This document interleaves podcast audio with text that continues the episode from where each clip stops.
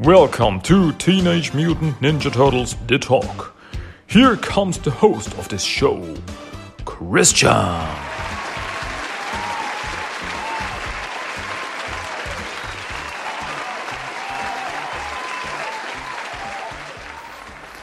Let's get it on. Welcome back to another episode of Teenage Mutant Ninja Turtles The Talk. This is the podcast you are listening to.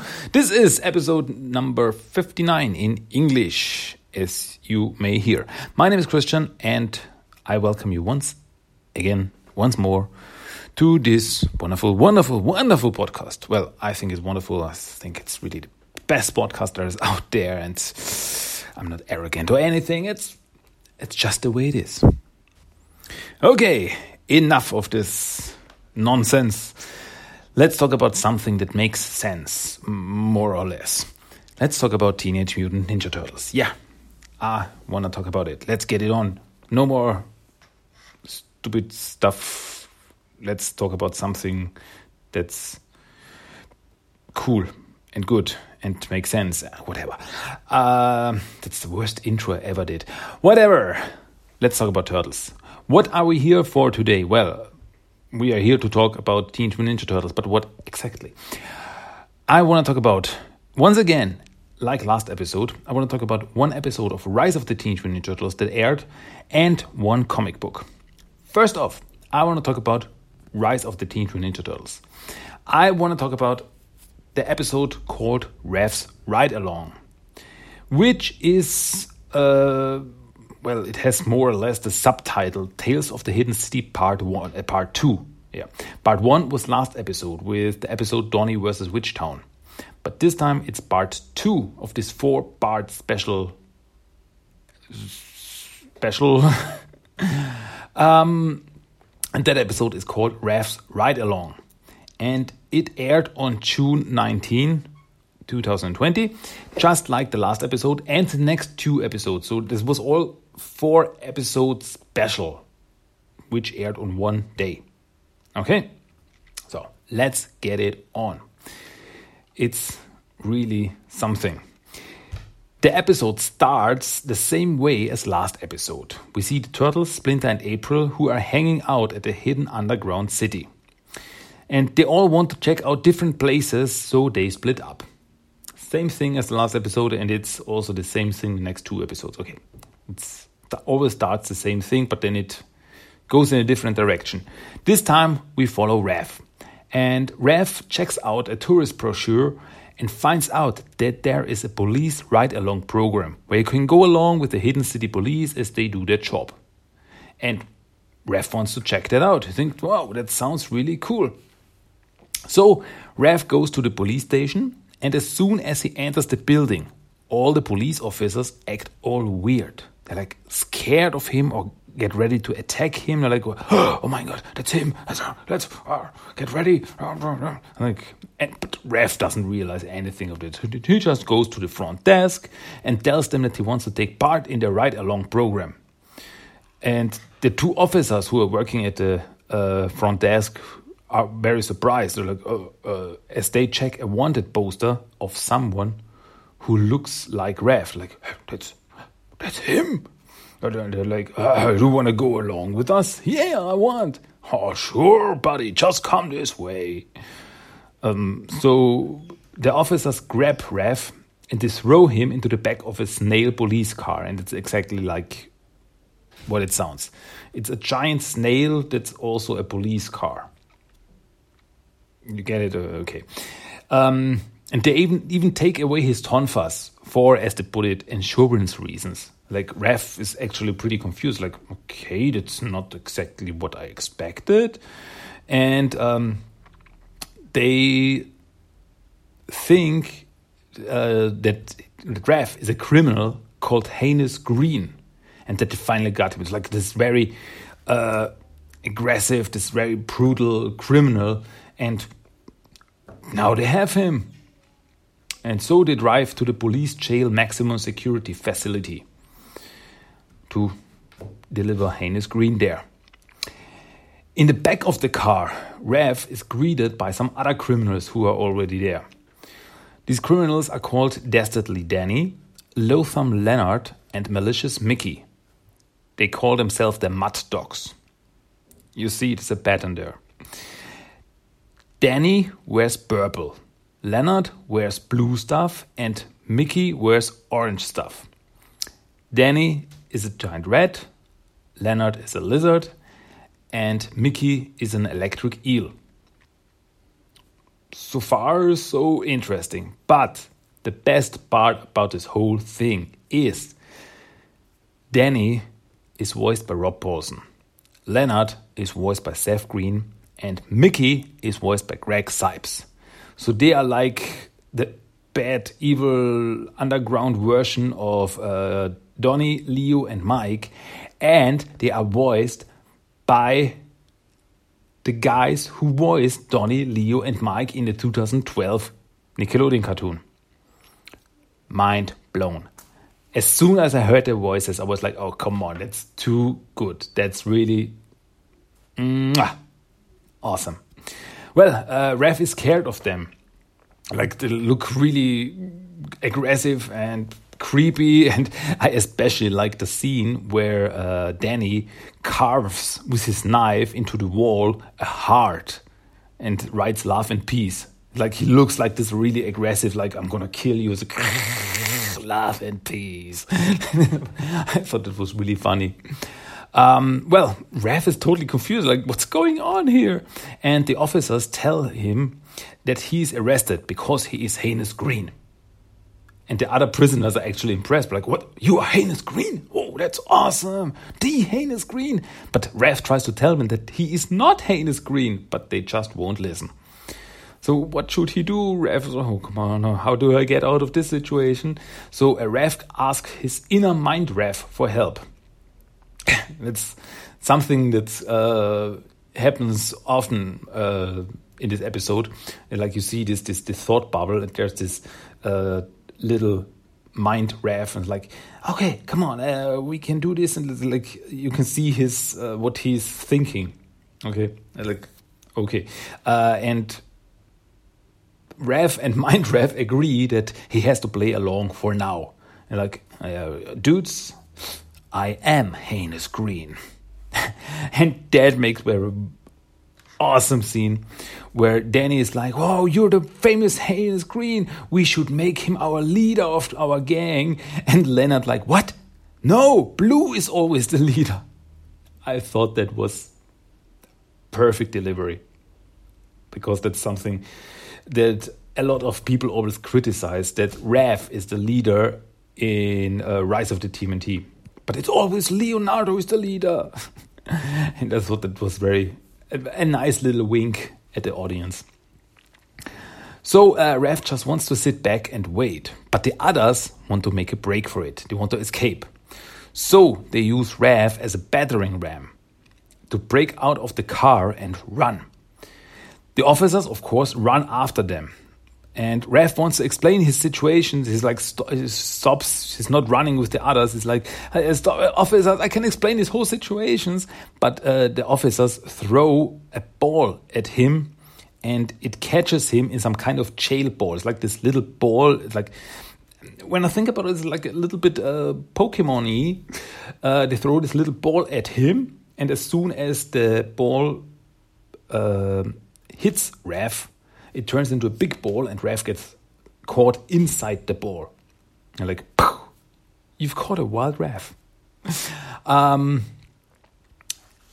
and yeah, his Raph is caught in this this big jail ball, prison ball, whatever you want to call it, and he starts rolling away from the from the uh, officers. Like, like, not that he wants to, but he can't do anything against it, and they roll away, and so all four of the gang are able to roll away and escape the police.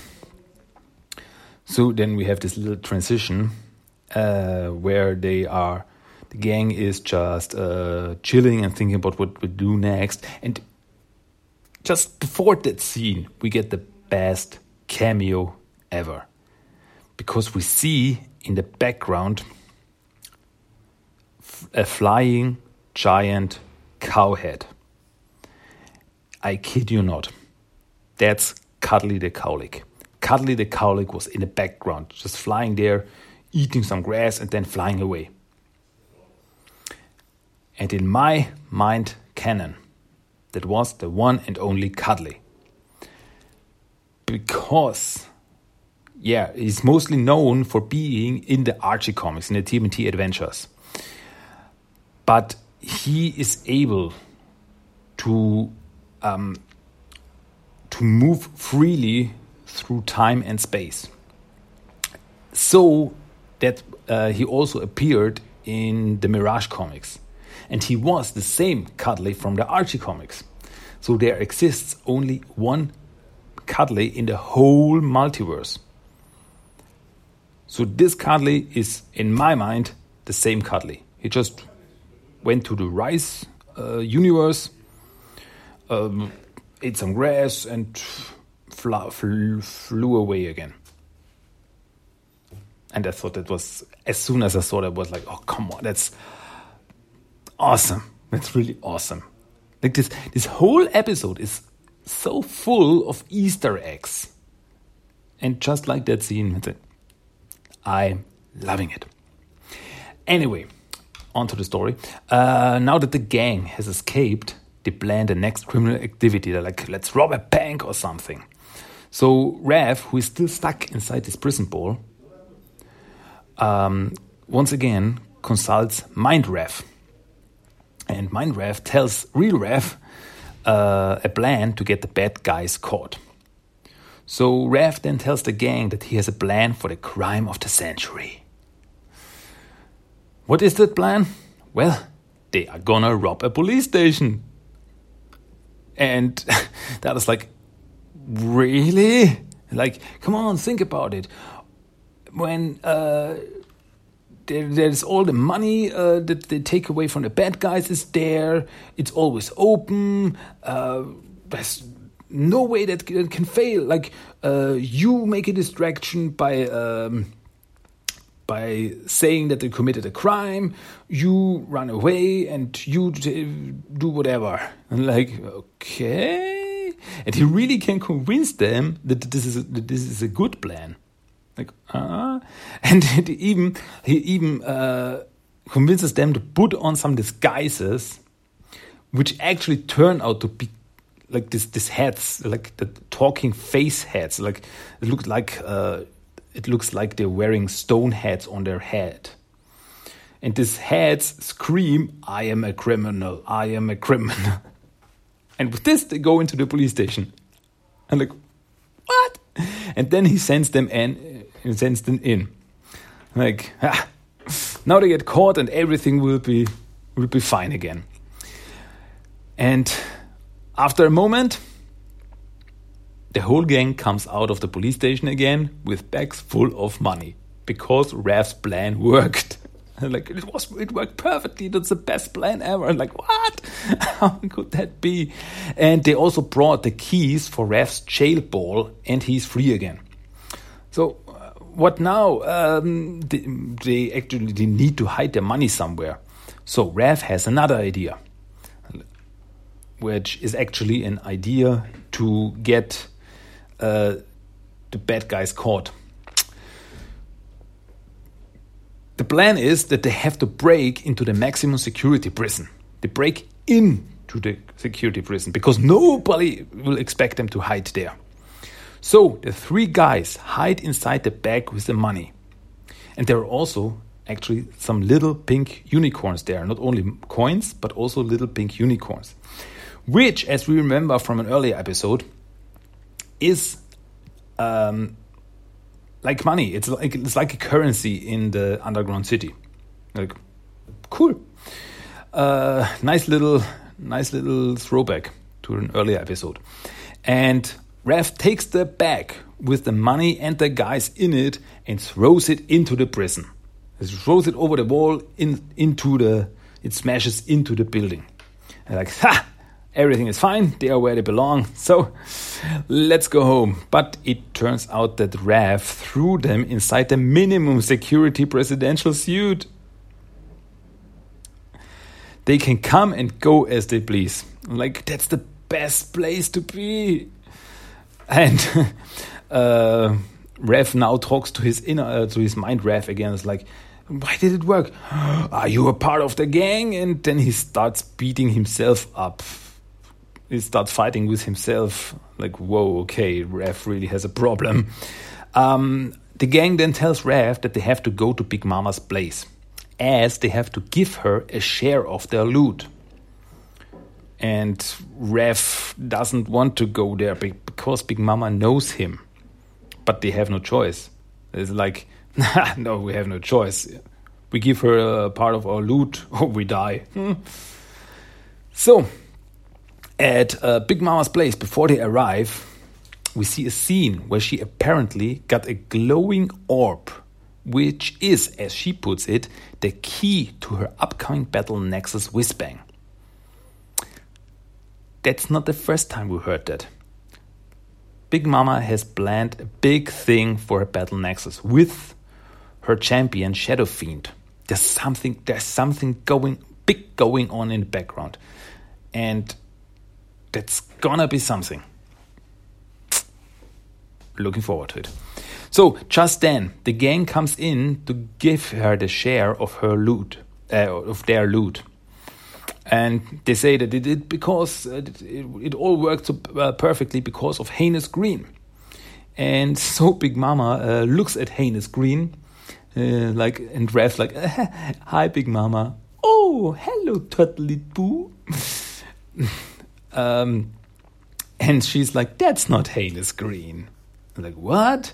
And then she points into a corner of the room. That's Heinous Green, and there is the real heinous green, a big, giant, turtley looking guy who is much bigger than Raph. It's like really looks really angry. Well, the gang is mad at Raph for uh, well for telling them that he is heinous green, and they attack him. But Raph can run away, but he runs into heinous green, who apparently has the ability to become gigantic, and he chases Raph. He's like, it becomes like big, like three times the size of Raph. And Raph runs away, runs away, and Raph uses a flying horse creature to get away. Like when he runs away, he sees this creature. It's like ah, that's the thing, and he flies away with this creature, and it's a, it's a big chase scene, really energetic once again. And Raph is able to get uh, away. But then, as this creature flies away, he gets kicked by this horse creature, falls down, and lands on the face of Heinous Green. Heinous Green punches at Raph, but as Raph gets away, he punches himself and he falls down. Uh, after Heinous Green punches himself in the face, he gets some dirt on himself and like he rubs it away from his face and it looks like a mustache, like he has a mustache. As Raph runs away, he sees the police officers from earlier and he tries to talk to them. But they immediately want to arrest Raph again, but then he points at the real Heinous Green. It's like, no, I'm not Heinous Green. That's the real Heinous Green.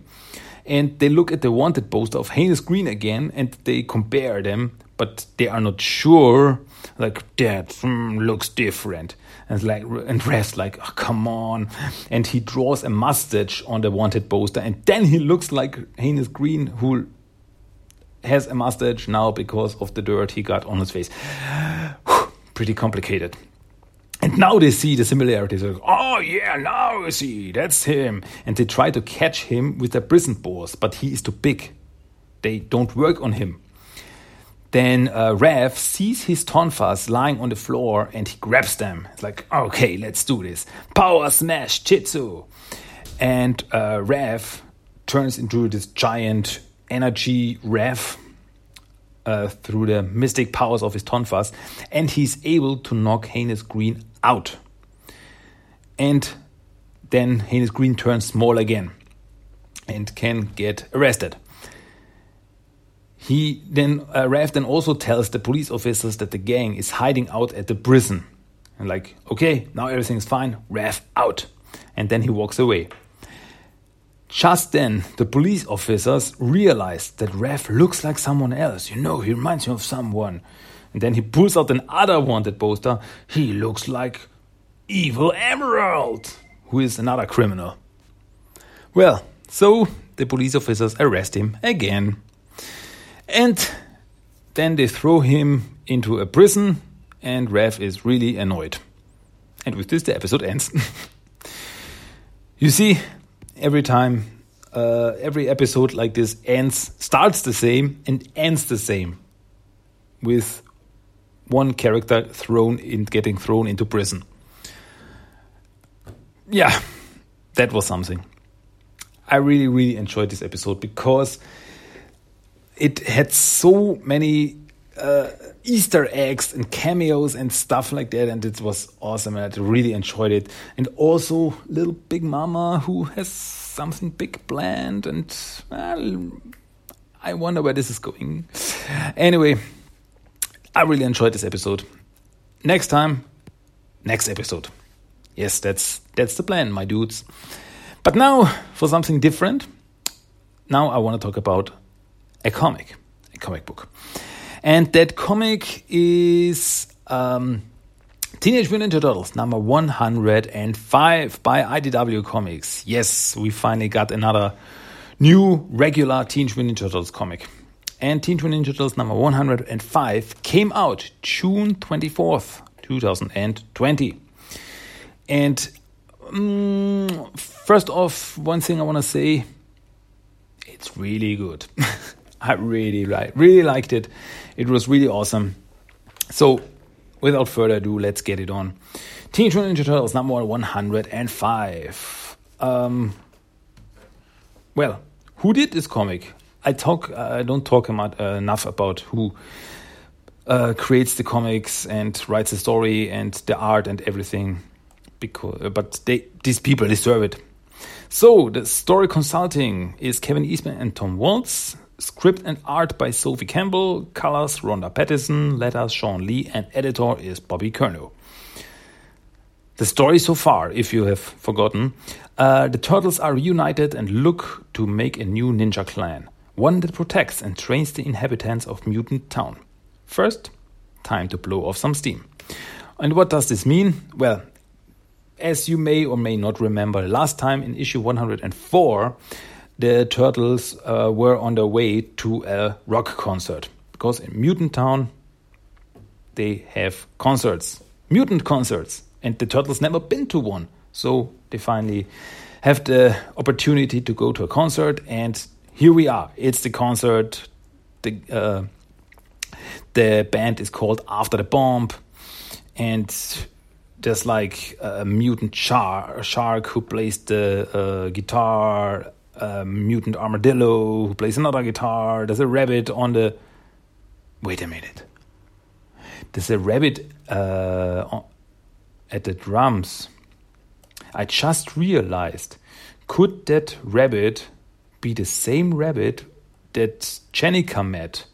Because he was also a drum player. As remember, in the first issue of the Jennika miniseries, they, uh, Jennika met a rabbit who said that he was a drummer. And here we have a drama who is a rabbit. And, well, I guess that could be him. I mean, it would be a real coincidence to have another rabbit mutant be a drama.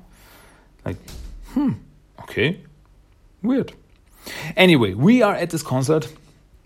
Turtles are there. There is Jennika, there are Jennika, Mikey, and Mona Lisa who totally enjoy this metal concert. then there are uh, Raph and Alopex who uh, can't stand the music. They're like uh, holding their ears, like, ah, don't look happy. Uh, then there's Donnie, who's a little bit overwhelmed, and in the back is uh, Leo, who silently enjoys the whole thing and yeah, uh, this, the singer of the uh, of the band is uh, Mutant Big, Mutant Big Woman. Uh, well, looks like everyone is having a good time. Uh, but Raph and Alopex leave the place, they go out and like, oh, that was terrible. And And Alopex says that she thought that Raph might like this music. And if I'm honest, I would have thought that Raph also would have liked this music. Like this, uh, he would have been into heavy metal and stuff like that. But Raph says, What? Nah, I've got a good taste in music, mostly hip hop stuff. Like, what? Raph likes hip hop? Interesting. And Alopex says that she doesn't know a thing about music because uh, she says that Shredder would kill anyone caught listening to music, especially top 40. What, for real? Nah, I made it up, but it seems like something he'd do. and and as they talk, Raph starts, hey, um, L, I, I want to say I'm sorry. Uh, I'm sorry for how I've been acting. Like, I show up at your shelter, wolf some food down, then leave. I never did nothing to help you or even hang out with you. I feel like I've been kind of ignoring you even before we lost my dad, and I'm sorry. And Alopex says, There's been a lot going on, it's okay. But from now on, you're gonna have a much harder time ignoring me, so get ready. And Raph says, That's cool, I can handle it. And then they kiss. I'm like, ah! I really was like that when I first read it. It's like, oh, that's wonderful yeah, I, I am a sucker for this romantic stuff. Like finally, come on, we knew that it was coming. Raph and Alopex, cute. Um, but they are not alone. They are spied on by Koya and Bludgeon. And they talk about what is that? No, uh, Koya, I really like their exchange. Like Koya's like, what is that sound? Uh, it sounds like uh, music. And Koya, I think I like it. Uh, people gather in places like this just to hear music together? I believe it's called fun. And Koya's like, ugh, bleh, I hate fun. like, okay, Mrs. Grumpy. Uh, inside the place, after the concert, turtles are hanging out, and uh, Jennika is talking to the lead singer, who is called Sheena. And uh, Leo says, the, uh, Mikey asks Leo why he didn't come to get in the bit. And Leo's like, nah, not my thing. But it was fun watching you guys. But then two guys we know appear, two members of the Mutanimals, uh, Badger and Bandit, the mutant raccoon and the mutant uh, platypus.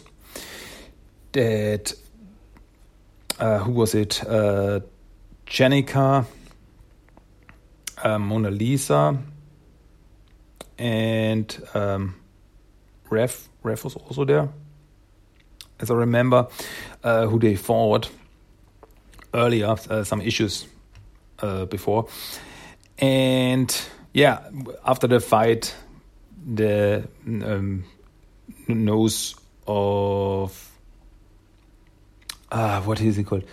Uh, Badger. Yeah, Bandit is the raccoon. Badger is the uh, platypus. The nose of Badger was broken. I mean, the bill of Badger was broken, and his uh, bandit's like, "You broke my boyfriend's bill. You're gonna pay for that." So that's something we didn't know before. I thought they were just two uh, guys hanging out, but apparently they're an item. Okay. Um, but Leo steps in and is like, "Hey, don't do this. We can take it outside. Let's all just relax." We're all here to have fun and be together, right? And they're like, ah, okay, whatever. Yeah, and Mike is like, yeah, don't ruin this for everyone. Come on, it's the first time I've ever been to a music club. And uh, so they start talking, and okay, they they settle this whole thing without fighting, and so everything is good. But in the background, we see Man Ray. Man Ray is there. Uh, checking out this whole thing. And he is also there with someone we don't know an octopus mutant. We didn't, we don't know this guy. A new member of the Mutanimals? We don't know. But I guess sooner or later we will find out.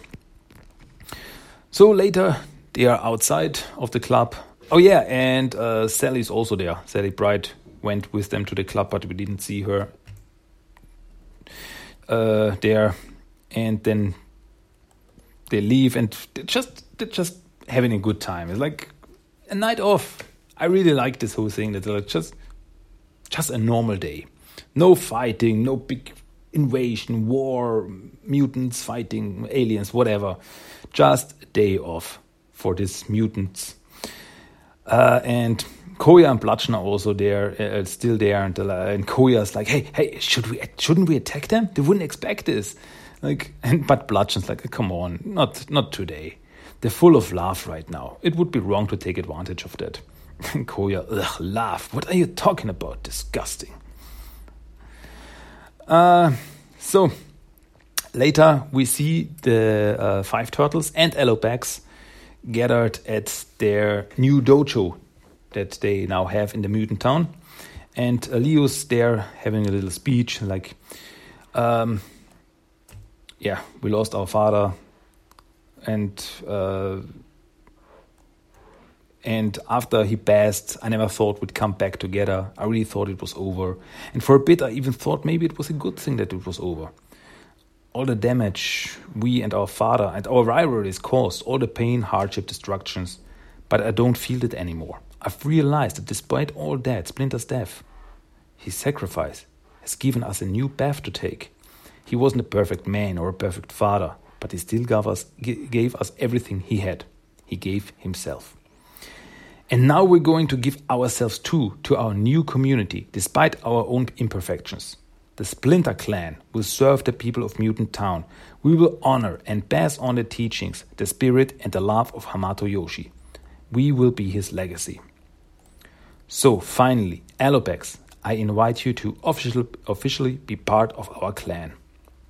And with this, uh, Leo gives her a green face mask. Like, uh, it's like a sign for her that she now has her clan.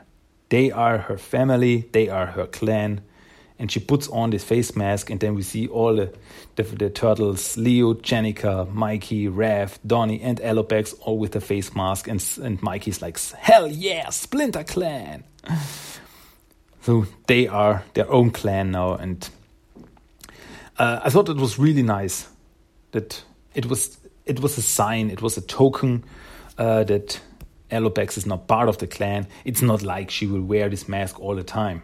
It's not like that. It's just a sign. So we then see uh, the next day uh, the training, the dojo, Splinter Dojo is open, and it's like everybody can join. And there are some mutants. Uh, Leo and Jennika are training them.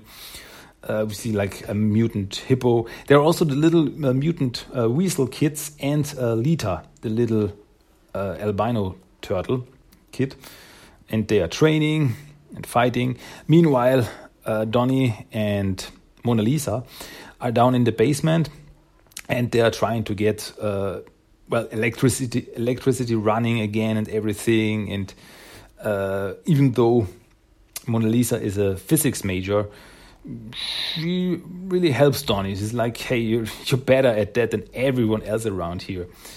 Um, and then they finally get the light to work again. It's like, book, a little light bulb, bulb gets on. Like, oh, oh, you did it. Let there be light. And Mona Lisa leans over to Donnie. It's like, you're so smart. I was like, oh, is there something going on between them? And like, yeah, there's a lot in this issue, a lot of feelings, a lot of, uh, how should I put it? shipping, sort of like people coming closer together. Like, hmm. But I'm a sucker for this stuff. I, I like it.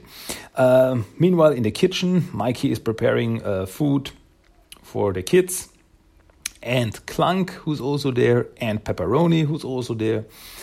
And then he gives them food, and like, oh, the little the little uh, guys are so cute. It's like, Mr. Mike, thank you for food. I was like, oh, you're welcome. Um, you guys are so funny. Finish up, almost time for bed. Then later at night, we see everyone asleep. There's Raph's, uh, Raph in his room with Pepperoni, Leo. Donnie is still in his room reading. Mikey there with Clunk. There's uh, Jennika and the kids in their bunk beds.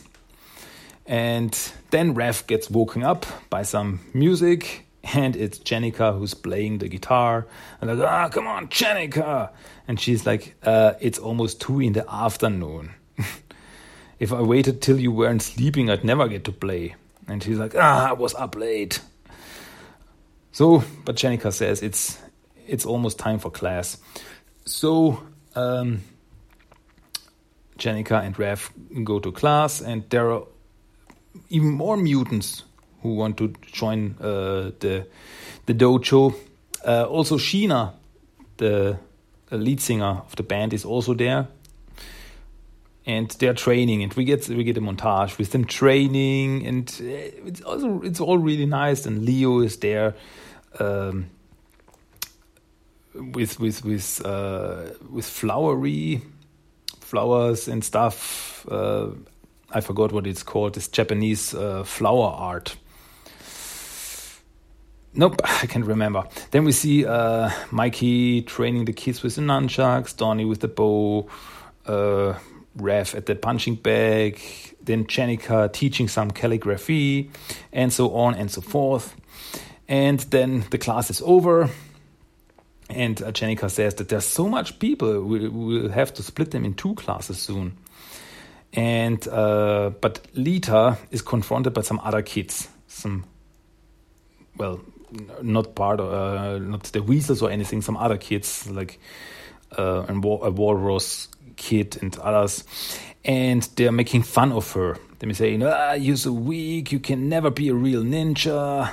And Lita's like, "Shut up! I'm gonna be a ninja, just like Master Jennika. Yeah, right. I'm gonna bound you next time, and you'll get kicked out of class." And then they run away, snickering and uh, Lita runs away with tears in her eyes, but Jennika follows her, and uh, she asks her, "Hey, come on, let's talk." And Lita's like, "Those kids say I'll never be a cool ninja. They said I'm too small and stupid and strong enough." But Jennika tells her, "Well, that's not true at all. Other kids can be jerks sometimes. They made fun of me too." I'm like, "Really? About you? Yeah." Um, like my family was poor, so kids teased me about that, and I was also really lanky and clumsy and stuff like that. And well, um, it it really hurts. But look at me now. Now I'm an awesome ninja. And if I can go uh, from being this uh, this poor kid uh, to become a big ninja. You know what that means? Uh, no, it means you can too. It just takes time. And you know what someone really smart told me once? He was giving me the same kind of lessons uh, you're uh, doing. He was teaching me ninja stuff, and I just, I was really sad back then. And I asked him just what the heck a ninja was anyway. And you know what he said? He said, Me. It's what's inside of me. It's what I could be if I really believed in myself. He told me, I am Ninja. And that, that, that means you too, Lita. And then little Lita smiles, very nice. And then he told me, You are the future, and the future is limitless. And on the last page, we see the uh, farm.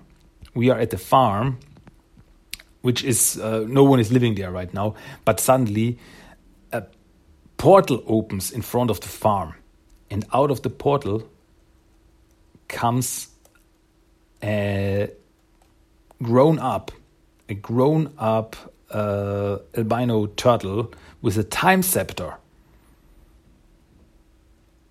And she's looking around, and it says to be continued. And with this cliffhanger, the, uh, the issue ends. Like, what? It's not what I expected. So my guess is that this is Lita. I mean, yeah, it's, it's for 99% it is Lita, a uh, grown up Lita who comes back from the future. But how and why? I mean, she has a time scepter. But where did she get it? How did she get it? And why did she travel back in time? I guess something happened. But what? What the heck happened? I hope we will find out soon. There's so much going on. Yeah. And that was issue number 105 of Teenage Mutant Ninja Turtles. I really, really like this uh, issue.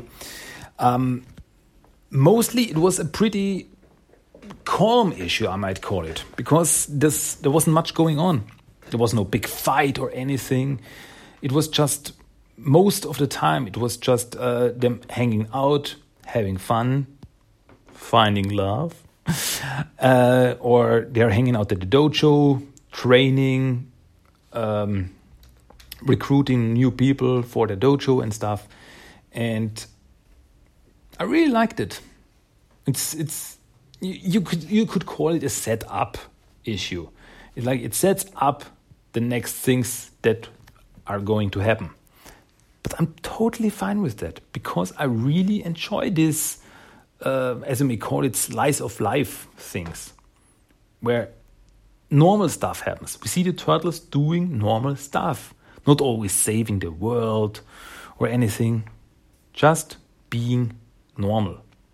I really liked it. Really great issue and that last page, that last page, oh, that's gonna be, that's gonna be something. But I wonder what it means. I mean, it was a whole setup with Jennika and Lita, where Jennika told her, "You can be big. You this, you will be the future. We will train you, and you will become the biggest, baddest of them all." I wonder if that's gonna be a good thing or a bad thing. I mean, she could be, she could turn out to be a real fighter for good, but it also could turn out to be. I mean, when she stepped out of the time portal, she didn't look evil or something. He looked like a ninja with a time scepter. But who knows? Who knows where this is going? But I'm definitely along for the ride. It's gonna be. It's gonna be awesome. IDW, you never let me down. Yeah, so that was it once again. We are done. I've talked about everything I wanted to talk about. Next time, more. Uh, I guess next time will be uh, once again another episode of Rise I'm talking about and another comic. Which comic I'm not so sure yet because there is uh, number three came out, which I have to talk about, the final issue of the Jennika miniseries. But also Teenage Mutant Ninja Turtles Urban Legends number 24 is coming out. And yeah, that is the new issue. That's the new thing. The first 23 issues were just reprints of the image comics, but this 24, 25, 26, these are the issues that will conclude the whole comic story. These are new things, as you know. Um, so, yeah, I guess that's also something to talk about. Well, but for today, I'm done. I am finished. I have, I, I have nothing else to talk about. But uh, one more thing to give you. I have one more thing to give you to listen to, which is, as you know, it's the random quote of the day. Of course, it is. So, without further ado, here is the random quote of the day. For today, please enjoy. We're gonna rob a police station? Think about it. Where does all the money go when they catch a gang of robbers? Answer police station. And it's always open. And etc. Well, my dudes, that was the running quote of the day. So, we are done. That was everything I wanted to talk about. That was everything I mm, wanted to say, to give you to enjoy, and everything yada yada yada. So we are at the end. That was episode number 59 of Teenage Mutant Ninja Turtles The Talk in English. And I hope you liked it. I mean, if you didn't like it or if you think I could do something different, tell me. Send me a mail. Or if you like it, uh, you can also send me a mail and say, it's awesome, keep it up. Whatever you think, you can tell me. I, I have an open ear. As you know, guess, whatever. Um, but for today, that's it. We are done for today. I hope you liked it. That was episode number 59. As I said before, and now I say it again, and uh, I don't have anything else to say. My name is Christian. That was Teenage Ninja Turtles Talk, and you will hear me again pretty soon. Look forward to it. Whatever. Okay, until then, goodbye, adios, and ciao. Bye bye.